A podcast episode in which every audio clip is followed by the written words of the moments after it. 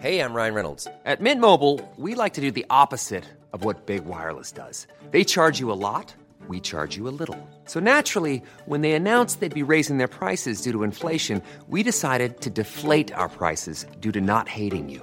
That's right. We're cutting the price of Mint Unlimited from $30 a month to just $15 a month. Give it a try at mintmobile.com slash switch. $45 upfront for three months plus taxes and fees. Promo rate for new customers for limited time. Unlimited more than 40 gigabytes per month. Slows. Full terms at mintmobile.com.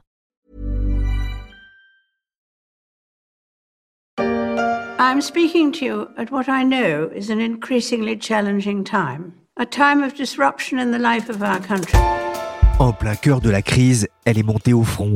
La reine d'Angleterre, Elisabeth II, a appelé les Britanniques à ne pas se décourager dans une période de bouleversement dans la vie du pays. C'était en avril dernier, dans une allocution télévisée rare hors période de Noël, la quatrième seulement en 68 ans de règne. Une période difficile pour les habitants, pour l'économie britannique déjà fragilisée par le Brexit et pour les finances du royaume.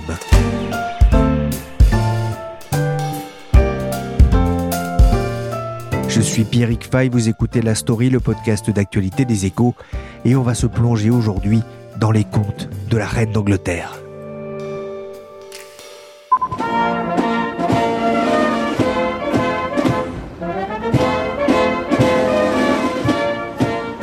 Sommes en juillet 2015. Pour la dernière fois, la reine Elisabeth II d'Angleterre monte à bord du Britannia, l'ex-yacht de la famille, un palais flottant de 127 mètres de long que l'on peut visiter encore sur le port d'Édimbourg. Il avait été lancé en 1944, comme on peut l'entendre dans cette archive de la BBC. At John Brown's yard on Clydeside, the 4,000-ton Royal Yacht is ready for launching by Her Majesty. It was at this same yard that the Queen, as Princess Elizabeth, launched the battleship Vanguard in 1944. Cela faisait longtemps qu'elle n'avait arpenté les ponts du Britannia, désarmé en 1997 pour des raisons d'économie, une décision du travailliste Tony Blair. Le bateau était affrété par la Royal Navy pour un coût estimé à environ 15 millions de dollars par an, avec son équipage pouvant monter jusqu'à 240 hommes, car la royauté a un prix en Angleterre. Combien? On va essayer d'y voir plus clair dans la story, mais ne vous y trompez pas, si la famille royale a un coût, elle rapporte aussi beaucoup à l'économie britannique, même si en période de Covid, l'équation est un peu moins favorable. Ingrid Feuerstein, journaliste aux échos, a mis le dans les comptes de la reine pour un article à retrouver dans les échos week-end. Bonjour Ingrid. Bonjour Pierrick. Une petite question pour commencer. Quelle est l'image d'Elisabeth II aujourd'hui en Angleterre? Ce qu'on peut dire euh, aujourd'hui sur l'image d'Elisabeth II, c'est que par rapport euh, aux années 90 où euh, elle était plus que dégradée, son image s'est quand même beaucoup améliorée. La famille royale a, retenu les leçons des déboires de l'époque de Lady Diana et aujourd'hui elle contrôle au maximum son image et toute la communication s'est beaucoup euh, professionnalisée euh, depuis euh, cette époque-là. Finalement, aujourd'hui, la monarchie est, peu contestée. On peut dire quand même qu'aussi c'est la montée de la, jeune génération qui a contribué aussi à renouveler son image. Et quand on voit certains sondages, il y a plusieurs choses intéressantes. Déjà, ils sont peu fréquents. Donc finalement, ça montre que c'est pas forcément une question que les Britanniques se posent beaucoup. Faut-il ou non euh, abolir la, monarchie, contrairement au Brexit qui divise beaucoup euh, l'opinion? Et puis, euh, ce qu'on voit dans ces sondages, c'est que la monarchie a deux tiers, voire trois quarts de soutien dans l'opinion britannique. Donc c'est énorme, c'est bien supérieur à ce qu'on peut voir euh, dans d'autres pays qui ont encore euh, une monarchie. Donc euh, peut-être même que beaucoup de politiques aujourd'hui enviraient une telle popularité, même si bien sûr c'est pas comparable puisque voilà, elle n'est pas élue cette monarchie, elle est maintenue de droit. Oui, elle n'a pas à prendre les décisions qui fâchent, notamment toutes les décisions qui concernent les confinements par exemple ou les hausses d'impôts. Ce n'est pas elle qui prend ces décisions. C'est vrai que ça favorise, ça permet d'avoir aussi là une bonne opinion auprès du public. Malgré tout, euh, ça a un coût d'entretenir la, famille royale. On, a une idée de combien ça coûte? Alors effectivement, ça coûte cher d'avoir euh, une famille royale. Quand on voit le palais de Buckingham ou de, Windsor, on se dit ça coûte pas une paille de l'entretenir. Et puis effectivement, ils ont quand même un, certain euh, train de vie, tiennent beaucoup d'obligations, de, ils ont un rôle diplomatique, ils font beaucoup de, de voyages de déplacement à l'étranger. On n'a pas d'estimation globale du coût de la, monarchie britannique. A jamais personne, enfin certains se sont essayés à faire ce calcul, mais il n'y a pas de coût officiel. Alors d'ailleurs, c'est le reproche que leur font certains observateurs. Hein. Plusieurs journalistes, des parlementaires ont enquêté sur le sujet. Euh, ont essayé eux-mêmes de faire leurs propres estimations, mais on reste toujours dans, un ordre de grandeur. Ce qu'on connaît, il y a un chiffre qui est officiel, c'est le montant de la dotation publique, donc qui s'appelle Sovereign Grant, et qui est alloué chaque année à la reine. Et actuellement, ça représente 80 euh, millions de livres. Donc cette somme, elle permet à la reine de euh, financer tous ses déplacements, de financer aussi l'entretien des palais, et puis de, financer une famille royale qui euh, représente la monarchie britannique euh, dans son pays à l'étranger. Mais attention parce que ça couvre pas tous les coûts. Il y a une autre estimation qui a été faite, alors là c'est par un groupe de pression qui s'appelle euh, République et qui lui est favorable à l'abolition de la monarchie, donc c'est peut-être une, estimation qui est un peu partisane mais que du coup on peut prendre comme une fourchette haute qui là est à 320 millions de livres. Donc euh, on ne convertit pas ça en argent qu'on pourrait investir dans les hôpitaux, les écoles, etc. On voit pas tellement ce genre de, raisonnement euh, chez les Britanniques, mais c'est vrai que ça représente quand même une somme euh, considérable. Et surtout, en fait, la grande inconnue qui peut expliquer en fait la, différence entre les, deux estimations, c'est le coût de la sécurité, qui lui reste confidentiel, voilà, pour des, raisons de, sécurité. Mais on sait que c'est pas rien parce que quand Harry et Meghan ont annoncé euh, leur départ et leur volonté de prendre leur indépendance financière, il y a eu beaucoup de débats sur ce que coûterait leur sécurité, et rien que pour euh, Harry et Meghan. Hein. Et c'est ce qui a fait qu'ils n'ont pas pu euh, s'installer au Canada parce que c'était très sensible vis-à-vis -vis de l'opinion publique canadienne. Et c'est finalement la Californie qui les a accueillis. They have found their forever home in Santa Barbara. America is their new life. Yes, they will come back to the UK. Of course, they will want to see Harry's family over here. Un déménagement qui fait le bonheur de la chaîne américaine Entertainment Tonight, mais vous avez raison de le signaler, Ingrid, la famille royale, ce n'est pas qu'Elisabeth II et le prince Philippe. Aujourd'hui, il y a plus d'une dizaine de, de membres de la famille royale qui travaillent pour la monarchie en fait. Donc vous avez principalement la descendance euh, de la reine Elisabeth II, donc euh, jusqu'à euh, Kate et William.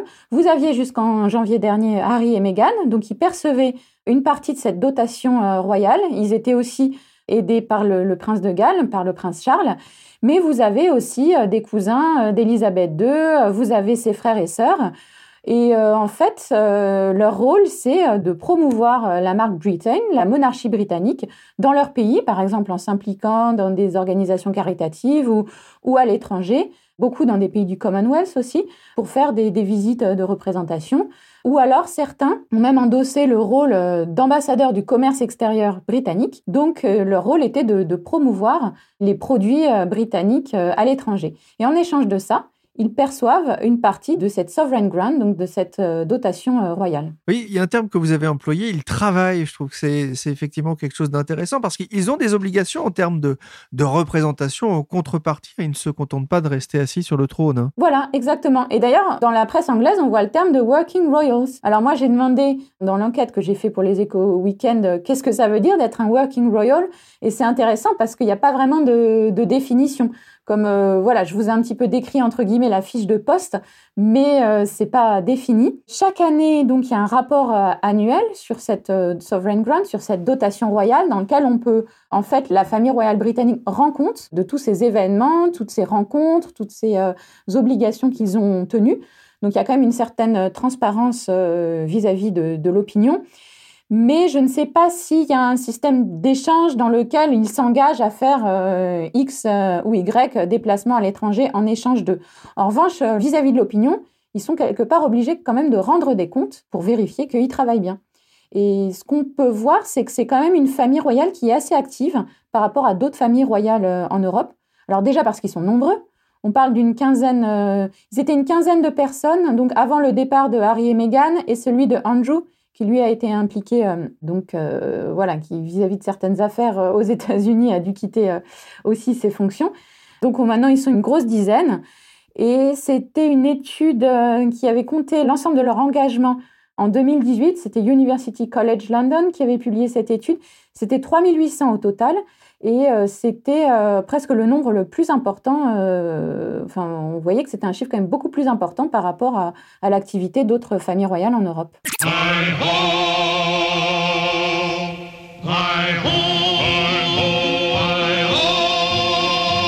Voilà, c'est 7 jours sur 7, un dimanche compris. Et, et c'est vrai que leurs dépenses sont épluchées par la presse? Oui, tout à fait. Donc il y a toujours un rapport euh, publié chaque année dans lequel ils rendent compte de leur activité.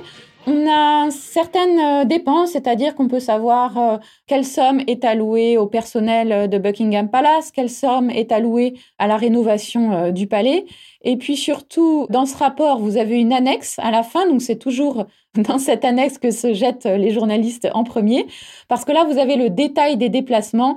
Donc, euh, généralement, les tabloïds font leur chou gras de tous les petits détails un peu, euh, voilà, un petit peu croustillants, comme si, je sais pas, la, princesse Anne a pris un jet privé pour aller voir un match de rugby, ou euh, Harry et Meghan avaient fait un déplacement euh, en Afrique du Sud qui avait coûté plus de 200 000 livres. Voilà, tous ces petits détails euh, sont listés euh, dans cette annexe et généralement, c'est ça que préfèrent les tabloïds. Meghan and Harry breaking free financially from the royal family following that mega multi-million dollar agreement with Netflix.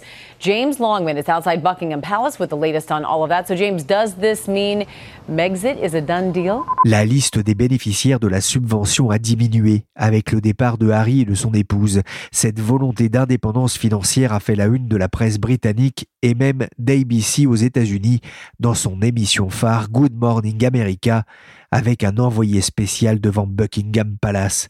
Mais Ingrid, pourquoi un tel battage? C'est aussi une famille royale qui rayonne euh, plus que d'autres euh, en dehors de leur pays. Et ce qui avait beaucoup choqué l'opinion, c'est que c'est la première fois qu'un couple royal veut prendre son indépendance comme ça et, dire on va, on va gagner notre vie par nos propres moyens. Finalement, le seul qui avait eu ce cran-là, c'était euh, Édouard VIII, qui euh, donc c'était le frère de George VI, le père d'Élisabeth II, qui en 1938 s'était marié euh, avec une américaine divorcée et comme ça c'était pas acceptable vis-à-vis de la, la monarchie britannique, il avait abdiqué. Mais c'est cette prise d'indépendance, c'est quand même quelque chose d'exceptionnel à ce titre-là, ils n'auront probablement pas euh, la tâche facile. Même si le contrat jute signé avec Netflix pour produire des films, des séries et des documentaires devrait leur permettre de voir venir. Mais cette indépendance, Ingrid, elle a un prix Élisabeth II n'a pas vraiment apprécié ses velléités d'indépendance Alors elle a été intransigeante avec eux, c'est-à-dire qu'il s'est posé beaucoup de questions financières, notamment quand eux ont annoncé leur départ. Ils auraient quand même souhaité continuer à représenter la, la monarchie britannique. Voilà, ils s'imaginaient pas que en disant on veut partir aux États-Unis et, vivre notre vie, euh, le, divorce serait euh, total. Et en fait, euh, effectivement, la reine a décidé qu'il n'aurait plus de dotation royale, qu'il ne pourrait plus vivre dans la résidence de Frogmore Cottage qui leur avait été attribuée et d'ailleurs rénovée à grands frais sur les deniers du, contribuable, et puis qu'il ne pourrait plus représenter la monarchie britannique. En fait, vous êtes working royal ou vous ne l'êtes pas. Hein. C'est pas un travail à mi-temps. Donc, euh, ça a été assez euh, brutal et oui, assez net. Alors la reine tire ses revenus hein, de, ce sovereign grant dont, vous avez parlé, et elle a d'autres types de, revenus également qui viennent euh, gonfler son portefeuille? Oui, alors tout à fait. La reine, en fait, est propriétaire de ce qu'on appelle le duché de Lancaster. Ça, c'est assez intéressant aussi parce que c'est un duché qui appartient au souverain britannique depuis 1399. Donc vous vous rendez compte à quel point cette tradition euh, est ancienne. Donc le souverain a le duché de Lancaster et l'héritier du trône a le duché de Cornouailles. Ils en tirent des revenus qui leur permettent aussi euh, d'entretenir euh, leur famille.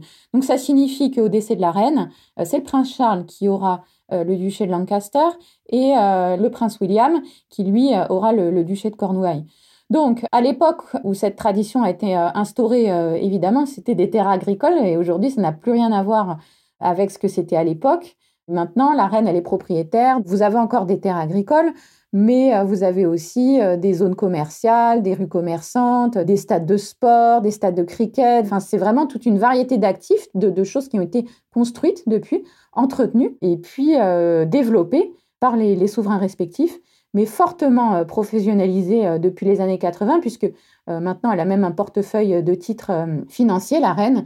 Et c'est d'ailleurs à ce titre-là qu'elle avait été impliquée, je ne sais pas si vous vous souvenez, dans, dans, l'affaire des Paradise Papers. Donc, bon, c'était pas une somme très importante. elle s'en est tirée. Je pense que ça a quand même beaucoup surpris l'opinion britannique, qui pensait plutôt que la reine détenait des actions dans des grandes entreprises britanniques comme Marks Spencer mais elle a effectivement aussi un, portefeuille d'actifs qui est géré par une société de, gestion d'actifs. Euh, qui gère justement ses intérêts? Elle a une sorte de directeur financier, la reine, qui s'appelle le Keeper of the Private Purse, donc le gardien de la bourse privée, si on traduit de manière un peu euh, littérale.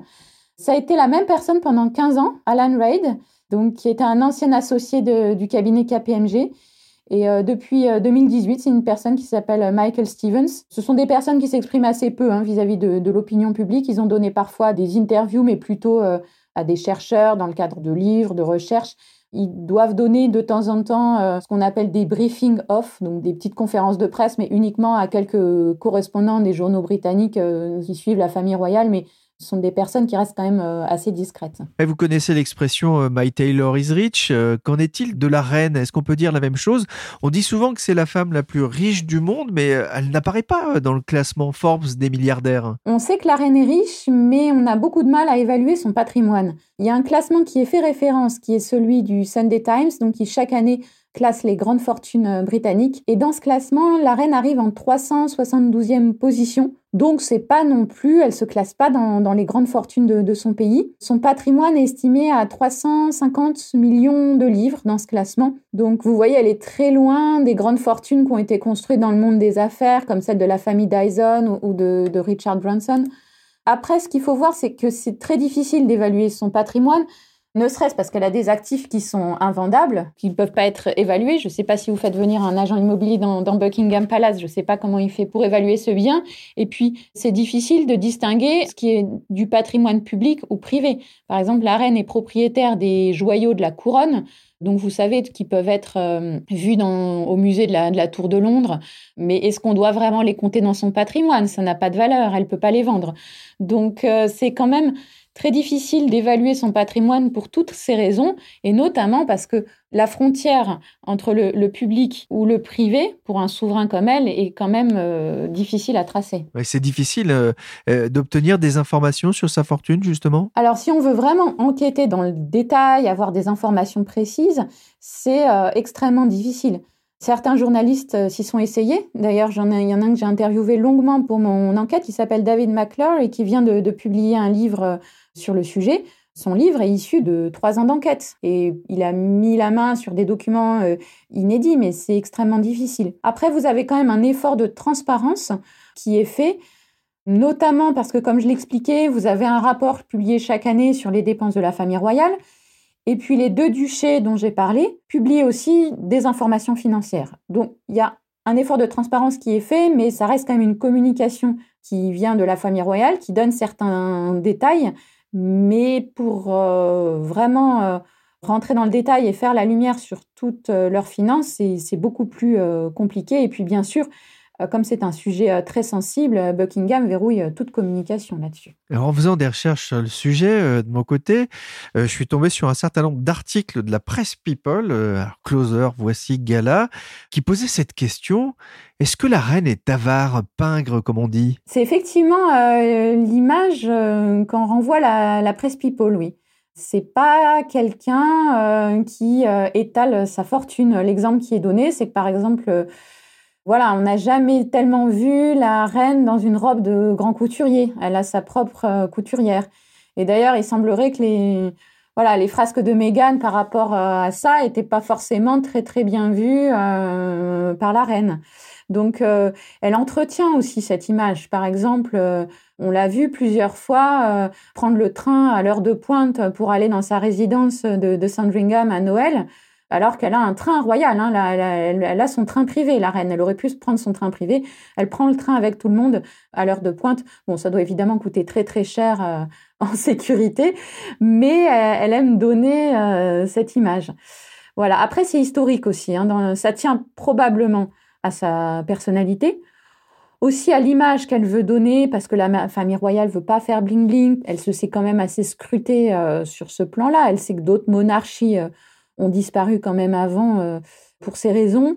Mais dans la monarchie britannique, il y a eu toujours euh, historiquement un fort contrôle parlementaire qui date bien même avant que notre monarchie à nous tombe, la monarchie britannique était plus contrôlée sur ses dépenses. Donc voilà, ça tient peut-être aussi euh, à l'histoire. Pas question donc de faire dans le bling-bling. Elisabeth II est plus business queen que dancing queen.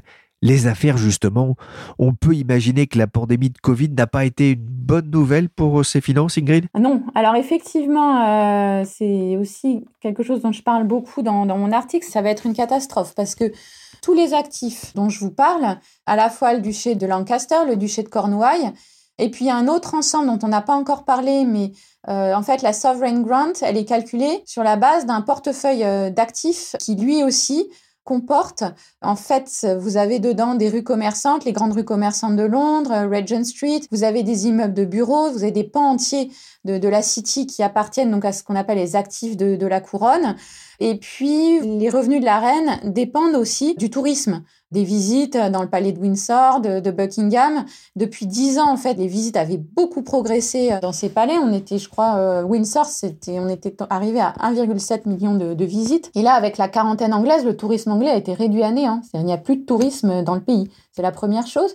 Les rues commerçantes avec le Covid, c'est pas la peine de vous dire que c'est compliqué en ce moment. Et les immeubles de bureaux, euh, n'en parlons pas. Les Anglais sont très peu revenus euh, à leur bureau. Vraiment, une minorité d'entre eux sont revenus à leur bureau entre les deux vagues de, la pandémie.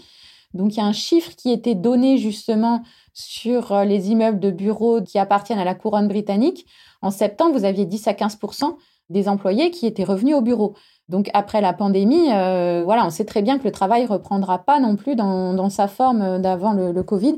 Et ça, ça va avoir beaucoup d'impact sur euh, les revenus de la reine, oui. Est-ce que les, contribuables britanniques vont, devoir remettre au pot? Alors ça, ce sera une question pour 2021, euh, mais effectivement, ça va être une question intéressante. Comme je vous expliquais, le Sovereign Grant, c'est une fraction de revenus générés par des actifs de la couronne. Donc ça s'appelle Crown Estate et comme leur nom ne l'indique pas, ça, n'appartient pas à la reine, ça appartient à l'État. Mais c'est sur la base de la santé de ses activités qu'est calculée la, dotation de la reine. C'est 15 à 25% de ses revenus. Ce qui se passe, c'est que c'est désormais acquis que ce portefeuille d'actifs va voir ses revenus euh, dégringoler. Qu'est-ce qui se passe ensuite derrière pour le, calcul de cette euh, dotation royale? Sachant que ce qui est inscrit dans la loi, c'est que la dotation royale ne peut pas diminuer. Or, donc vous avez une partie des revenus de la couronne qui vont à la reine et l'autre partie qui vont au trésor britannique. Donc si mécaniquement les revenus de la couronne chutent, mais que la dotation royale ne peut pas chuter, c'est-à-dire que la fraction qui va revenir au trésor britannique sera beaucoup moins importante. Et ça, est-ce que les contribuables britanniques vont l'accepter? C'est quand même une grande question. Voilà, 80 millions de livres au minimum, c'est ce que coûte l'entretien de la famille royale britannique. Mais Ingrid, la couronne, c'est aussi un bon investissement. Les, Windsor font vendre? Oui, alors il semblerait que la, reine fasse vendre. J'avais même trouvé une étude université britannique qui avait euh, sondé des consommateurs chinois et qui montrait que euh, les produits s'exportaient mieux quand ils bénéficiaient de la garantie royale. Vous savez, la reine peut choisir certains produits qui bénéficient de, cette garantie. Donc ça peut être du thé, des, sacs à main. Et il semblerait que quand on voit euh, euh, endossé par la reine, ça se vende mieux. Après, en termes de tourisme aussi, c'est un apport important. C'est difficile de dissocier l'effet famille royale sur les, recettes du tourisme britannique, mais on voit quand même que quand il y a de grands mariages princiers, là, le, tourisme rebondit. Quand euh, on voit aussi quand même que je citais le chiffre de 1,7 million de visiteurs par an à Windsor et ça a beaucoup progressé euh, ces dernières années. Donc c'est difficile d'isoler l'effet famille royale du tourisme britannique, mais, mais ça joue euh, probablement. Et puis aussi, la famille britannique, la famille royale britannique, elle fait vendre des produits culturels parce que The Crown, c'est quand même un succès grandissant. Il semblerait que chaque saison coûte 100 millions de, livres à produire. Donc c'est quand même un apport assez important. Et puis ce qui est à prendre en compte aussi, c'est qu'elle joue aussi beaucoup dans, le soft power britannique. Elle a un rôle diplomatique, elle a un rôle de, représentation, et ça, ça pourrait aussi tout de même euh, bénéficier à l'économie britannique. Et selon le calcul de Brand Finance, si la reine et son entourage coûteraient autour de 292 millions de livres, soit 4 livres 40 par habitant et par an, les Windsor rapporteraient plus de 1 milliard 700 millions de livres au pays.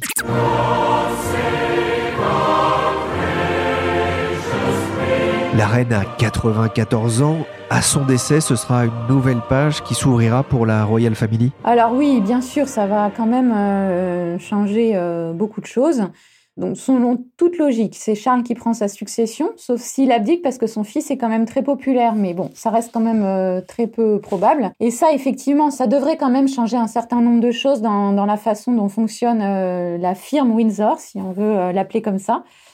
Il semblerait que ce soit quand même Charles qui ait beaucoup poussé sa mère à, professionnaliser la gestion de son portefeuille, de son patrimoine, donc ça, il est fort probable que ça continue et que ça s'accentue euh, encore une fois que c'est lui euh, qui sera roi. Et puis, il semblerait euh, qu'il souhaite, lui, travailler avec une, famille royale plus resserrée, donc plutôt autour de, sa descendance. Donc, il semblerait qu'il y aurait moins de working royals, donc plutôt que la dizaine de personnes, 10-15 personnes qu'on compte aujourd'hui, que ça se resserrerait autour de sa descendance directe, donc avec William et Kate et leurs enfants. Merci Ingrid Feuerstein, journaliste aux échos. Vous pouvez retrouver son enquête dans les pages des échos week-end pour profiter notamment des très belles infographies pour découvrir plus en profondeur le business des Windsor. La story s'est terminée pour aujourd'hui. L'émission a été réalisée par Willy Gann, chargé de production et d'édition Michel Varnet. La story est disponible sur toutes les applications de téléchargement et de streaming de podcasts. N'hésitez pas à vous abonner et à nous donner 5 couronnes, pardon, 5 étoiles si cette émission vous a plu. Pour l'information en temps réel, rendez-vous sur leséchos.fr.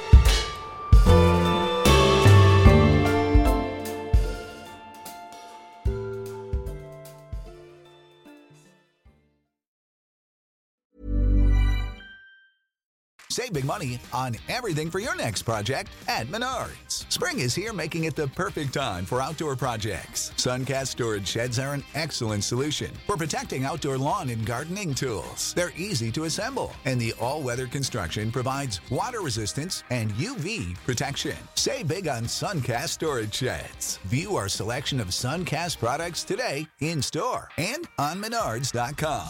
Save Life's better with American Family Insurance because our home policies help protect your dreams and come with peace of mind. Save up to 25% by bundling home, auto, and life. American Family Insurance. Get a quote, find an agent at amfam.com. Products not available in every state. Discounts may not apply to all coverages on an auto or home policy. Discounts do not apply to life insurance policies. Visit mfm.com to learn how discounts may apply to you. American Family Mutual Insurance Company SI and its operating companies American Family Life Insurance Company 6000 American Parkway, Madison, Wisconsin.